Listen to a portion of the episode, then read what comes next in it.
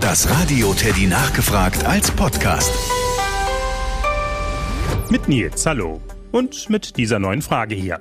Ich bin Conny, ich komme aus Lengefeld und bin elf Jahre alt. Und ich wollte fragen, wer das Spielzeug erfunden hat.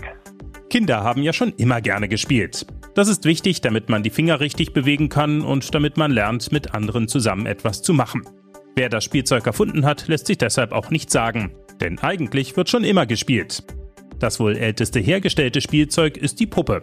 Schon in der Steinzeit bei den Urzeitmenschen wurden Puppen gebastelt. Natürlich nicht so wie bei uns, dass sie so echt aussehen, sondern aus Ton oder Holz. Aber auch mit Holzpuppen kann man ja spielen. Etwas später wurden auch Rasseln und Pfeifen gebastelt. Eigentlich sollten damit böse Geister vertrieben werden, aber vermutlich spielten die Kinder auch damit. Denn alles, was Krach macht, macht Kindern auch Spaß. So vor 800 Jahren, also im Mittelalter zur Zeit der Burgen, freuten sich Jungs und Mädchen über kleine Spielzeugritter und über Schaukelpferde. Die Schaukelpferde wurden übrigens erfunden, um die Kinder auf Ausritte auf echten Pferden vorzubereiten. Vor 200, 300 Jahren wurde auch damit begonnen, Spielzeug für Kinder extra herzustellen. Es wurde teurer und komplizierter.